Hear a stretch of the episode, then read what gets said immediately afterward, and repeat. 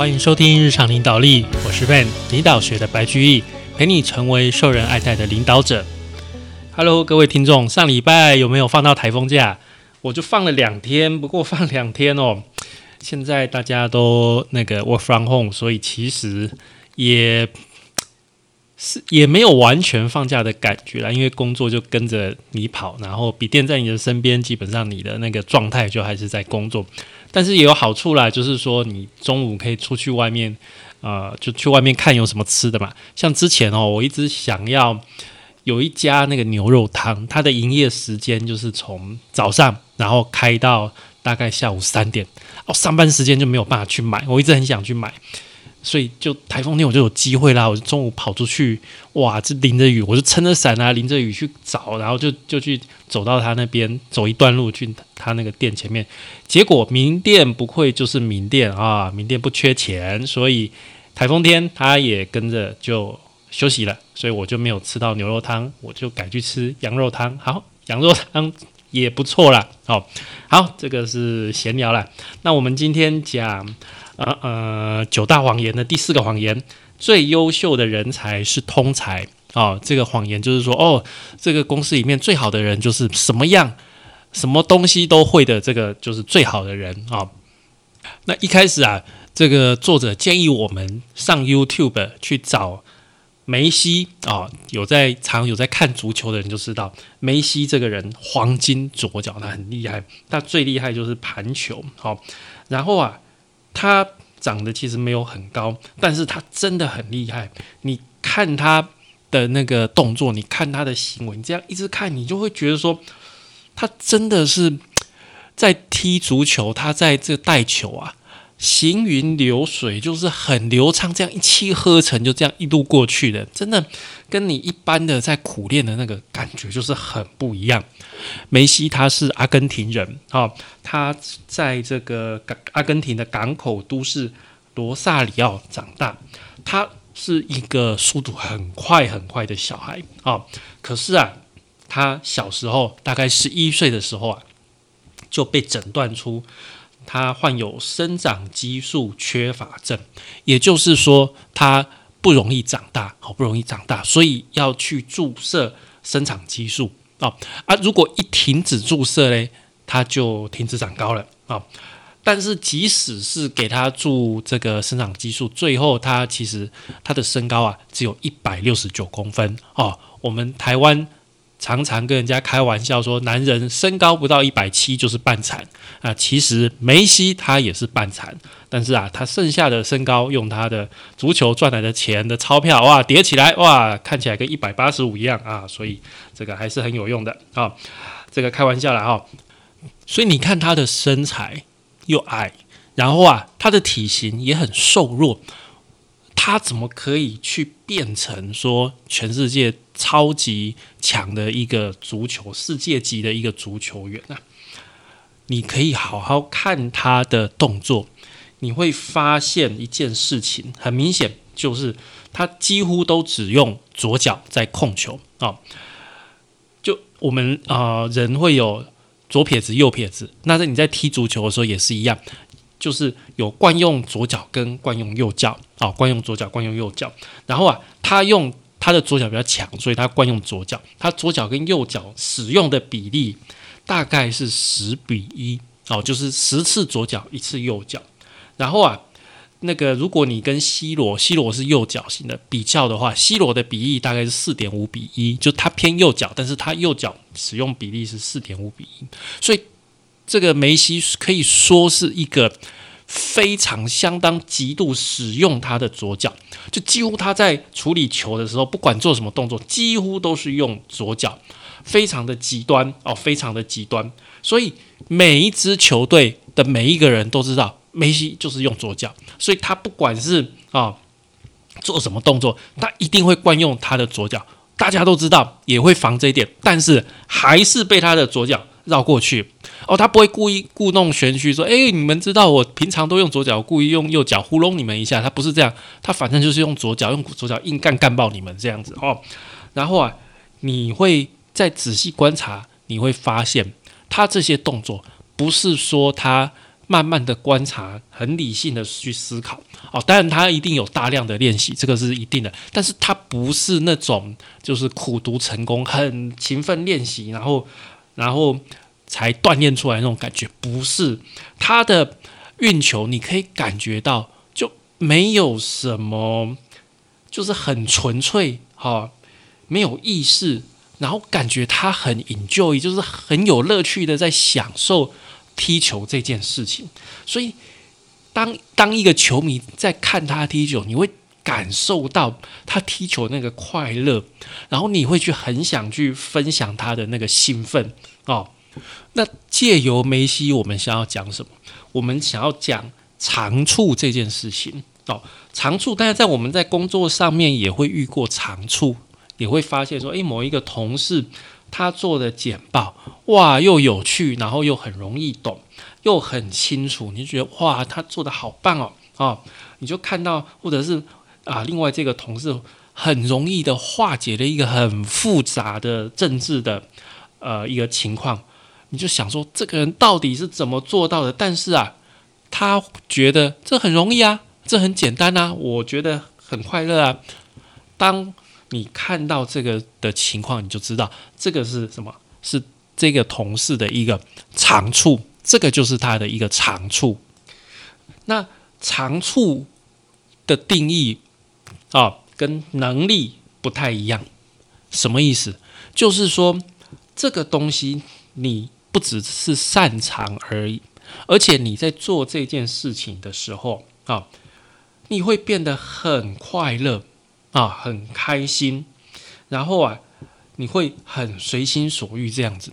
但是你在做你具有能力的事情，你会觉得虽然我很擅长做这件事情，但是我感觉我在消耗啊。例如说，这个有一个同学，他很擅长数学，他的数学能力很好，他虽然。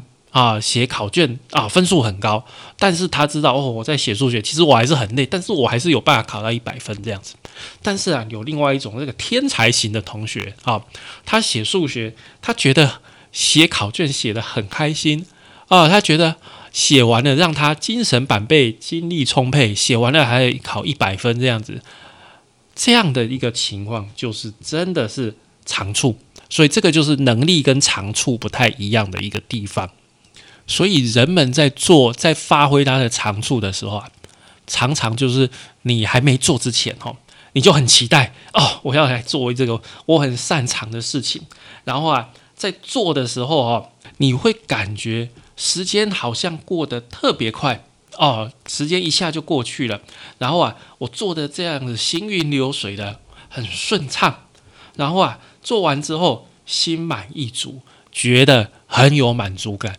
你如果是经历的这样的状况，那就是你正在发挥你的长处。当然啦，不管是什么人，不可能每天每个时刻都在发挥他的长处哦。例如说，梅西他踢了一场球，哦，他也不是二十四小时都在发挥他的长处。他走路还是两脚一起走，他不会啊，只用左脚来走路，对不对？但是他在球场上用他的左脚去踢球的时候，他真的就是乐在其中。这个就是在发挥他的长处。那在你的工作呢？你的工作有没有机会让你发挥你的长处呢？所以这个就是主管的任务了。好，我们如果是担任主管的话，怎么样好好的分配？啊，底下的人的工作，让他每天都有机会去发挥他的长处，这个就是主管要做的事情。在敬业度调查里面就有这样的一个问题，就是我有机会在每天的工作当中发挥长处。有的人会觉得说，每天哦，每天这个频率会不会太高了？其实不会。你如果把这个问题改成我有没有机会在工作中发挥长处？那这个问题的结果跟最后的绩效是脱钩的。但是你如果加上每天，啊，就是你真的是每天能够在工作上发挥长处的人，他的这个出来的分数跟他的绩效是成正比的。也就是说，你越感觉到你每天都有在发挥的人，所错出来的绩效真的就是比较好。所以我们要怎么安排每个同仁，让他的工作跟他的长处是搭配的，在他的工作里面有机会去使用到他的长处，当然不是工作的全部的部分，但是你每天让他有机会去使用到他的长处，让他去发挥。那照我们刚才讲的，其实应该要去鼓励大家发挥长处，对不对？但是为什么大家又相信说最优秀的人是通才，他什么都会呢？因为啊，在你工作大概到一个程度之后，你会遇到一个东西叫做职能模型。这个东西它的概念就是说，哦，全世界啊，全世界高阶领导人啊，要具备的能力大概有几千项。从其中挑出大家都认同，哎，这个职务现在在做这个职务的人应该要具备的职能啊，例如说，哎，可能有核心的职能，包括领导啊、管理啊、商业啊、人系人际关系这个职能，然后职务的专业的职能、职务技术的职能，然后技术性工作专门的职能，这样，然后不断的在往下分，可能有一百多项。啊，但比较低阶的职务需要的职能比较少，但是越到高阶，所需要的职能的项目会更多、更复杂，而且这个所需要的分数啊，就是你了解的这个程度也需要比较高啊。例如说，诶，这个职务我可能需要至少三分的啊策略思考能力。然后啊，这个顾客的处理能力至少需要五分啊，例如这样的一个要求。那这整个架构哈，就是再去告诉大家说，哎，你这些东西都要会，什么东西通通都要懂一点，都要会，才能当高阶主管。所以让大家会有这个说，诶，最优秀的人是通才的这种感觉。那这个职能模型呢？它的概念大体上就是说，呃，好像说，诶，我们生活在充满机器、充满城市跟流程的世界里。当这些东西故障的时候，我们要找出错误发生的地方，然后去修理、去修复失灵的东西。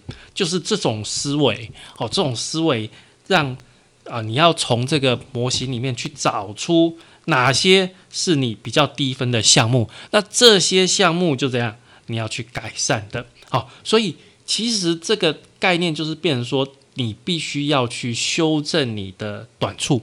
你能够表现出这么好，那是因为你是一个全方位的人才啊，你的身上的短处很少。但是这是一个谎言，为什么？第一个，职能，职能是没有办法被评量的啊。职能这个东西，像我们刚刚讲策略思考，它其实很难去评量，它是一个状态啊，很容易改变的状态。你现在状态好，就想的比较好；状态不好，想的比较不好。或者是一个特质呢？特质这个跟你人的与生俱来的这个特质比较有关系呀，对不对？但是实际上哦，职能这个东西，它是状态跟特质两个的混合体，所以它是一个。很抽象的数值，你说你策略思考这个能力不好，好，那我给这个人去上课，上完课回来考完试，他真的就变好了吗？你其实很难去评量，对不对？真的，他的策略思考的能力这样就变好了吗？诶，说也说不出来吧。所以，职能它其实基本上根本是很难被评量的东西。而且呀，你也很难去证明说，诶，多才多艺的通才是更好的人才。那第二个事实啊，就是不管对任何的职业或是任何的活动，高效能表现啊，所做的研究显示，卓越其实是个人独特性所造成的。他并不是什么都会，而是他在某个领域里面做到一个极致。就像我们刚刚讲的。梅西啊，梅西他就是在足球里面用他的黄金左脚打出啊，踢出一场好球。那这个概念就跟刚才的这个去修补短板的概念是完全不一样的。相反的是，寻求如何用我们现有最好的能力去增加我们的影响力，这样做起来的效果是更好的。那同样一件事情，你也可以去思考，在什么地方思考？去思考一下，我们现在有名的歌手哦，有名的歌手，例如说，你看张惠妹，张惠妹是不是很厉害？她真的很厉害。但是你如果叫张惠妹去学王心凌的方式唱歌，请问你会去买张惠妹的唱片吗？不会吧？那个概念是不一样的，对不对？张惠妹有她的独特性，但是她如果去学王心凌，应该会学的四不像，应该就。唱起来会怪怪的吧？她的歌声好像不太适合王心凌那种曲风，然后在那边啊，这个跳这个好像小妹妹的舞蹈，这个怪怪的，对不对？所以你好好的去思考，在职场上面真正的成功。其实是因为你某个部分特别的杰出、特别的突出，你的独特性造成你整个绩效表现出来很好，最后造就你的成功，而不是你这个人整个全面性什么地方都做得很好。一个人要全面性什么地方都做得很好，其实不太可能，而且不容易出头。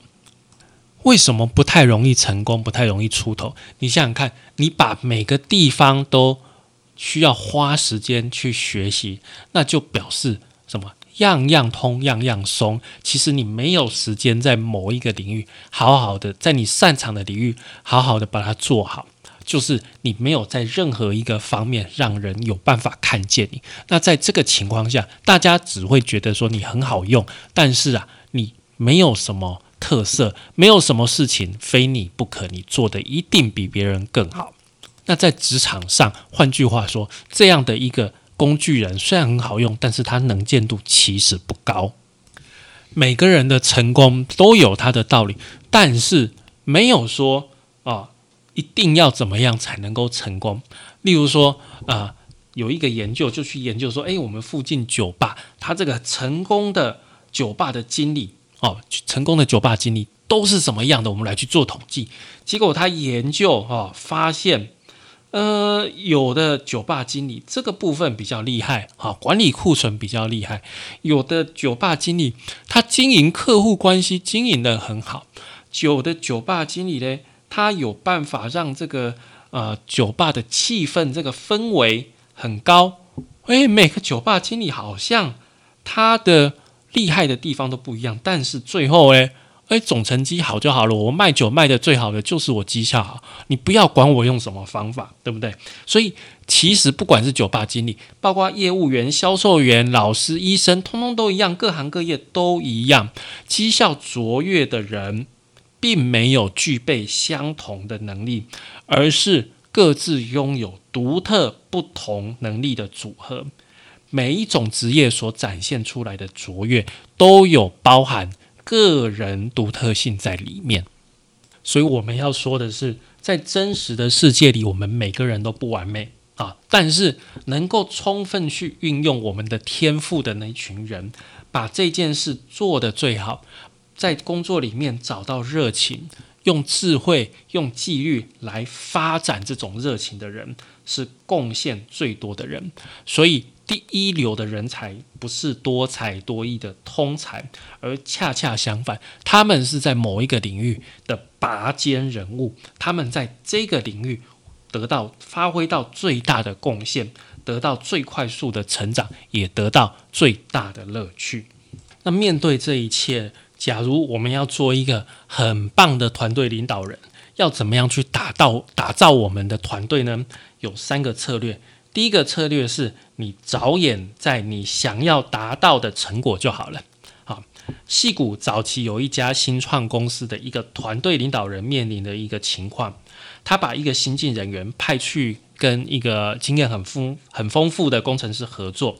哦，这个工程师就抱怨说：“哦，这个新人哦脾气就大，啊个点点爱生气。更糟糕的是，哦，吵诶，很臭，他体味很臭。”工程师建议说：“哎，老板。”把这个这个新人哦，这不行啊，把他开掉，把他开掉。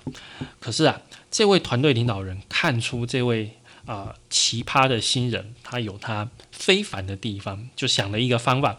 他就想说，只要这两个人不要在同一个时间啊，共同在办公室，改成来回传递啊处理工作，那就可以了。啊。于是，阿塔利公司早年贾博斯，苹果的贾博斯，他上夜班啊，因为他太臭了，没有人希望在白天在他的身边。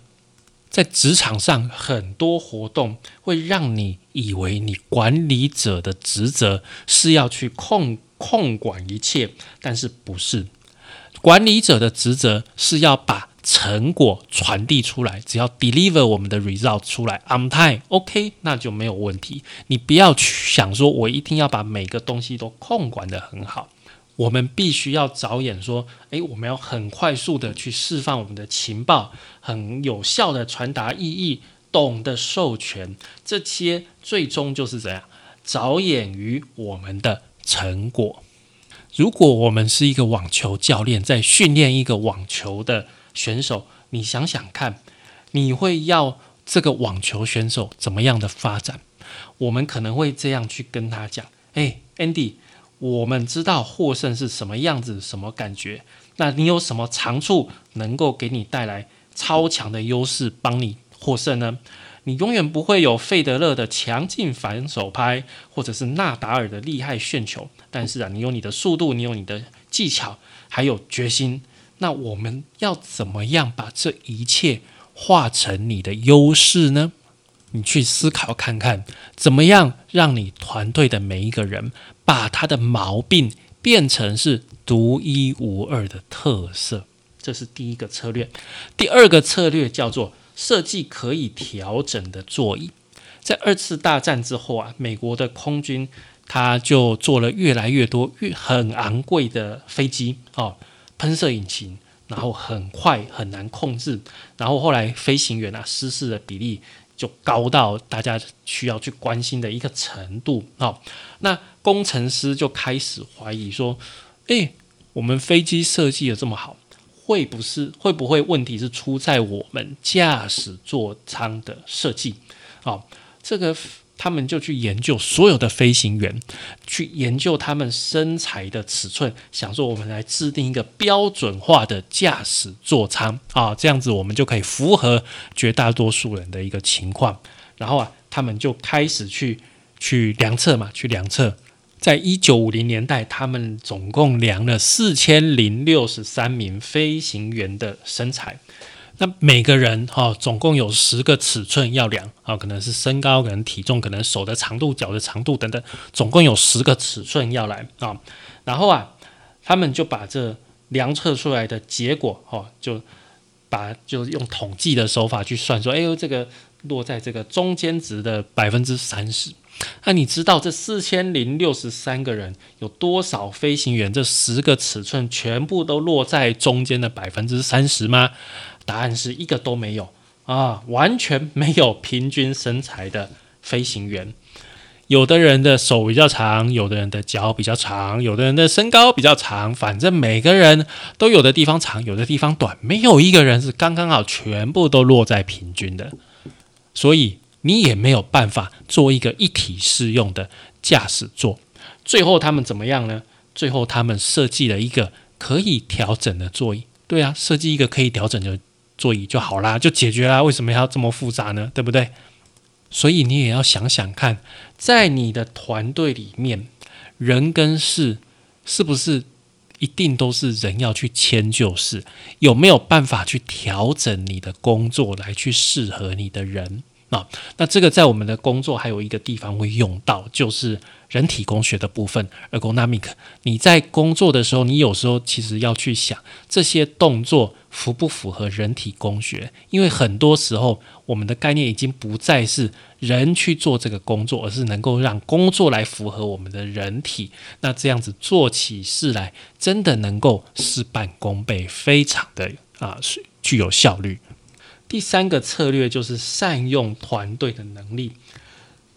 这个每一个团队啊，可能聚集了非常多的怪咖，但是这些怪咖集合在一起，每个人都有每个人他厉害的地方啊，就变成你的团队是一个具有多样性的团队。那变成你团队就很强，你不会没有关系，你的团队里面有人会就可以了。那这样子，你的团队啊。就变成什么都会。所以你一个人单一一个人，你不太可能多才多艺。但是在我们这整个团队里面，我们的团队是可以多才多艺的。简单来说，例如说像在台积电，每天做晶圆，每个晶圆都要长得一模一样，每颗晶片都要长得一模一样。但是，请问在做晶片的工程师，每个人都一模一样吗？不是，每个工程师他所专精的，他所厉害的地方。都不太一样，而是每个工程师，因为他有他的专长，所以最后把这些晶片照顾得很好，就是这样的一个概念。我们利用每个人他的长处，造就一个多才多艺的团队，来去达到我们的绩效。好，那我们今天就讲到这里喽。感谢你的收听与追踪，请帮我们在 Apple Podcast 评分与留言，也欢迎追踪我们的 FB 粉丝团日常控跟领导力，以及我们的 IG，我们的 IG 账号是 Leadership C Podcast 的日常领导力。我们下次再会喽，拜拜。